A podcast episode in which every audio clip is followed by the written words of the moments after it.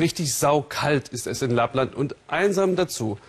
Aber zehn Wochen im Jahr, bis die Bären aus dem Winterschlaf erwachen, da verwandeln sich ein paar Gemeinden kurz vor dem Polarkreis in die Vereinten Nationen der Autoindustrie und die testen dann ihre neuen Fahrzeugmodelle und Teile unter Dauerfrost und im Dauerfrost unter Extrembedingungen. Da friert es einen schon vom Zugucken. Und wie friert erst Herr Choi, Bremsentester aus Südkorea? Klaas Oliver Richter und sein Team haben ihn begleitet bei der Arbeit und wenn das Heimweh kommt. Flaggenappell am Polarkreis. Und Ingenieur Choi passt auf, dass die südkoreanische Fahne auch Haltung bewahrt bei minus 15 Grad. Arjeplog, ein 3000 Seelennest in der Weite Lapplands mit allem, was schöne Natur so zu bieten hat. In diesen Wochen allerdings hat es sich mit der Ruhe rund um Arjeplog PS-Geflüster auf dem See. Autobauer aus aller Welt wollen wissen, ob ihre neuesten Entwicklungen die Kälte überstehen. Der 35-jährige Yongjin Choi hat ein Herz für Bremsanlagen. Für einen koreanischen Konzern holt sich der Familienvater einen Drehwurm auf dem Eis, 7000 Kilometer entfernt von zu Hause. Hier in Schweden haben wir viel mehr Platz zum Testen, vor allem aber ist es hier durchgehend kalt. Zehn lange Wochen verbringen Choi und Kollegen nun in Lapplands Winter, verdienen gutes Geld und beim Kreiseln machen sie sich so ihre Gedanken über Land und Leute.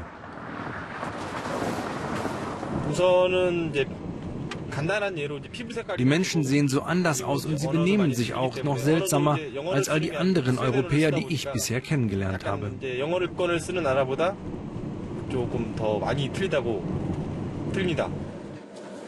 Vor allem aber die Einheimischen essen ganz seltsame Dinge, mit denen koreanische Zungen so überhaupt nichts anfangen können. Deshalb hat der Autotrost zwei Köche im Schlepptau, um die Techniker zumindest kulinarisch bei Laune zu halten, in einem koreanischen Restaurant direkt neben der Testwerkstatt. Ich habe mal was mit Elchfleisch gekocht, aber das roch für die Kollegen so unappetitlich, da musste ich schnell etwas anderes machen. Gemessen am Rest des Jahres ist das hier ein Stau in Arjeplog. Aber das Mehr an Verkehr macht hier niemandem etwas aus. Die Autowesen vom anderen Stern bescheren den Einheimischen ein fettes Plus in der Haushaltskasse. Die Testindustrie bringt der Region um Arjeplog mehr als 50 Millionen Euro im Jahr. Im Schönheitssalon Harmonie gibt es Beautyberatung, Massagen und Nagelpflege, dazu die örtliche Autovermietung. Hej, det var Sofia från Huset Tidningen. Und sind die Nägel fertig, wird Sophia Finson zur Maklerin, Mieten, Vermieten. Sophia erledigt alles. Unsere Kunden kommen von überall aus Korea, aus Frankreich und viele aus Deutschland. Von Porsche, BMW oder Bosch.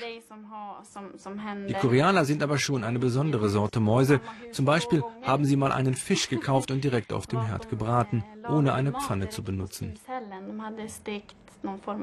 Das macht man dort wohl so. Das Haus wäre fast abgebrannt und der Herd war natürlich hin. Ein bisschen Schwund ist eben immer.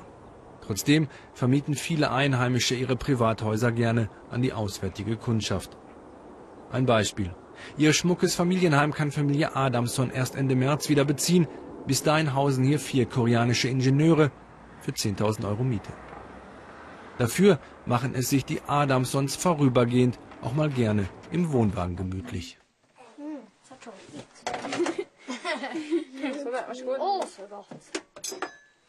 Wenn wir dann wieder zurück in unser Haus kommen, dann riecht es erstmal komisch nach koreanischem Essen. Das dauert schon einige Wochen. Die Mieter lassen viel von ihren Lebensmitteln zurück. Wir haben sogar schon einmal versucht, damit koreanisch zu kochen. Ob die koreanischen Gastarbeiter an dem Versuch ihre Freude gehabt hätten, wir wissen es nicht. Für heute jedenfalls ist ausgetestet. Fest steht, die neuen Bremsen von Ingenieur Choi sollen demnächst in allen Mittelklasse-Modellen seiner Firma landen. Die Tage am Polarkreis sind lang, weil der Aufwand, den die Autobauer betreiben, groß ist und sich am Ende auch rechnen soll. Morgens muss ich als erstes mit der Zentrale in Korea telefonieren wegen der Zeitverschiebung. Erst dann gehe ich aufs Eis. Vieles in den Hallen sei ganz geheim und müsse geschützt werden vor den neugierigen Blicken der Konkurrenz, flüstert Scheu. Am besten durch Nachtschichten, wenn bei den anderen schon lange Feierabend ist. Und außerdem wisse er ja sowieso nicht, was er hier sonst mit seiner Freizeit anfangen solle. Dabei bleibt doch eigentlich gar nichts geheim, dafür sorgen schon die Autopaparazzi. Ein R-König nach dem nächsten fährt ihnen vor die Kameras. Unauffällig auffällig getarnte Autos, die bald auf den Markt kommen. Vor allem europäische Hersteller nutzen das vermeintlich menschenleere Lappland.